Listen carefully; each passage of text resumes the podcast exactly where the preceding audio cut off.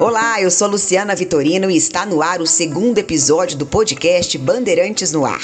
Você pode nos acompanhar através do Spotify, do app Rádio Bandeirantes Goiânia ou no site radiobandeirantesgoiania.com.br. Hoje o assunto é o segundo confronto do Atlético Goianiense pela Copa Sul-Americana. No primeiro, o Dragão não venceu o argentino News Old Boys em Goiânia e em Santiago, no no Chile nesta quinta-feira tentará conquistar pontos jogando contra o Palestino às nove e meia da noite, horário de Brasília. E para contribuir ainda mais em nosso podcast, Rome Xavier, que já narrou inúmeros jogos do Atlético. Romes, para você, o Dragão precisa vencer, já que não estreou com vitória na Copa Sul-Americana? Oi, Luciana. Um abraço para você, um abraço para os amigos ligados com a gente aqui nesse podcast. Olha que é muito importante que o Atlético consiga uma vitória contra a equipe do Palestino. Até porque o Atlético, na sua estreia, não venceu o adversário, não passou pelo News Old Boys da Argentina e agora precisa vencer, porque é, em qualquer das chaves que tem aí dessa Sul-Americana classifica apenas uma equipe. E o Libertad do Paraguai já saiu na frente, venceu o próprio Palestino por 2 a 0 jogando na sua casa. O Atlético estreou em casa, não conseguiu passar pelo time argentino e agora há necessidade dessa vitória, se quiser conseguir uma classificação. É bom passar pelo adversário, né? Porque o jogo é fora de casa e o Atlético se dá bem jogando fora de casa. Se você pegar bem e analisar o Campeonato Brasileiro da temporada 2021, você vai ver que os melhores jogos feitos pelo Atlético, esses jogos foram feitos fora de casa. Então o time tem outra oportunidade de mostrar que fora de casa tem condições de jogar. Sabe por que isso acontece? Porque o Atlético é um time que tem paciência. Eles têm uma saída de bola muito boa é, com seu goleiro e seus defensores, com os laterais e principalmente com os volantes. Com o Palestino, o Palestino, pela derrota que teve contra o Libertar, vai ter que sair para o jogo. E é essa saída de jogo que o time do Atlético deve aproveitar para buscar a vitória contra o time do Palestino. Joga no Chile? É no Chile, mas o Atlético tem time para buscar a vitória. E depois jogando fora de casa de novo, no contra o Libertad do Paraguai, que talvez seja o time mais duro da chave, aí a gente vai sentir realmente como está a força do Atlético dentro desta Sul-Americana. Eu penso que ganha o jogo, viu, Luciano? Eu penso que o Atlético sairá vencedor, até porque o técnico Jorginho é, não tem nenhum problema de ordem técnica, física, né, e, e, mental dos seus jogadores. Aliás, o mental do time do Atlético está muito alto, está lá em cima e por isso o Atlético é, deve sair vencedor nesta quinta-feira contra o time do Palestino às nove e meia da noite. No mesmo horário, o News Old Boys vai jogar também contra o Libertar. É uma ótima chance também para a gente sentir a força desses dois times, ok? E para você, Holmes, como será o estilo de jogo do Atlético jogando lá no Chile contra o Palestino? Luciano, sinceramente sinceramente, eu, eu não vejo assim o, o Palestino como um adversário que pode é, complicar a vida do Atlético, não. Talvez ele seja o mais fraco do grupo. A gente está apostando muito no Atlético né? Porque o time, é, ao invés de enfraquecer em relação à temporada 2021, ele chega mais forte, né? Você vê que ele perde um goleiro Jean, mas rapidamente repôs essa peça com o Fernando Miguel, um jogador que estava jogando pelo Vasco, né? Um jogador que é acostumado com a primeira divisão.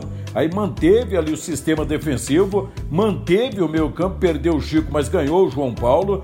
É, lá na frente manteve o Janderson, o Zé Roberto e o Danilo Gomes, que já estava jogando, e também trouxe aí o Arthur Gomes, que é um jogador que eu penso que ele está muito próximo, mas muito próximo mesmo de ganhar a condição de titular. Mas aí você faz aquela pergunta: no lugar de quem? Exatamente é esse o problema do técnico Jorginho. Ele vai tirar o Danilo Gomes, né? O Danilo está no time do atleta desde o ano passado, estava entrando em algumas partidas e acabou ganhando a condição de titular esse ano e convenhamos, está jogando muito bem. Você não pode mexer no Janderson, né, que é uma peça de desafogo do time do Atlético dentro de campo.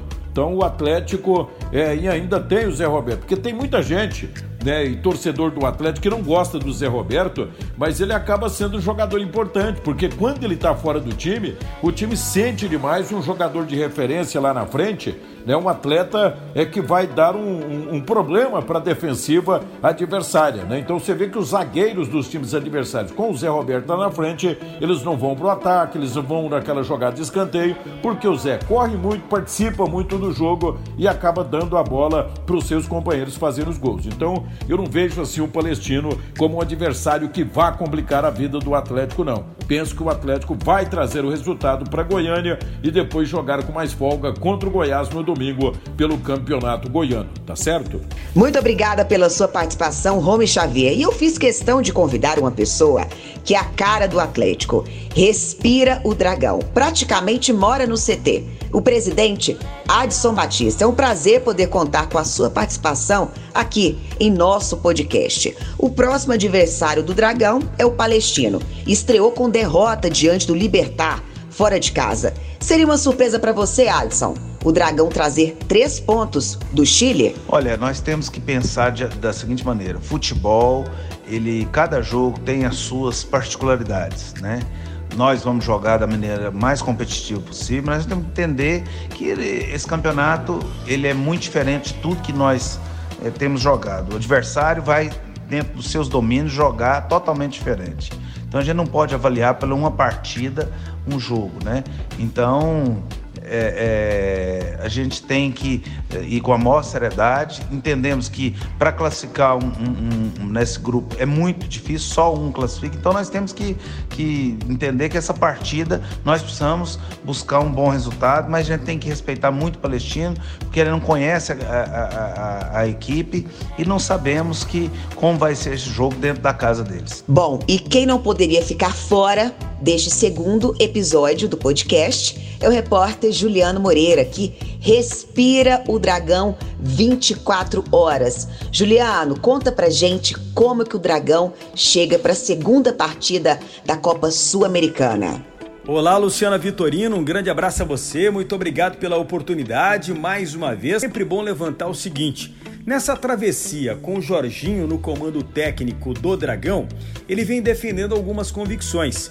Só para se ter uma ideia, ora por usar um time alternativo, aquele, Luciana, que sobrou na primeira fase do Campeonato Goiano e que não fez muita força para superar o Goiás no clássico pelo placar de 3 a 0, jogo que foi realizado no estádio Ailê Pinheiro.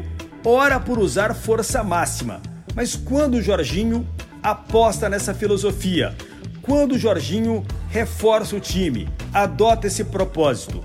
Nos jogos da Copa do Brasil, em que o Atlético arrancou a classificação para cima do Joinville, e também nos jogos da Copa Sul-Americana.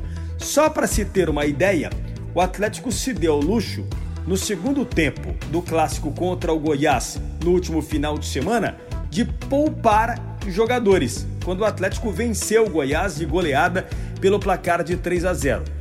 Só para se ter uma ideia, dentro dessa preparação, o Atlético vai realizar três treinamentos em Goiânia, no CT do Dragão, no Alto do Urias Magalhães. Mas a gente pode apostar nesta formação aqui para o compromisso contra o Palestino no Chile. Vai ser o segundo jogo do Atlético dentro do torneio internacional. Fernando Miguel, Dudu, Éder, Natan e Natanael William Maranhão, Marlon Freitas e João Paulo, Janderson Danilo Gomes, que foi reavaliado pelo departamento médico porque sentia dores no ombro, e Zé Roberto. Ele pode fazer uma mudança nesse time? Pode. O torcedor já está pedindo nas redes sociais a presença de Arturo Gomes entre os titulares. E também cresce a pressão para cima do técnico Jorginho da direção para o aproveitamento entre os titulares do atacante contratado por empréstimo junto ao Santos e que vai reforçar o Atlético também na Copa Sul-Americana. Eis a questão: tá na hora de Arthur Gomes ser ou não titular do Atlético também na Copa Sul-Americana? É com você, Luciana Vitorino. Você acompanhou o segundo episódio do podcast Bandeirantes no Ar. Voltamos na próxima semana. Obrigada pelo prestígio.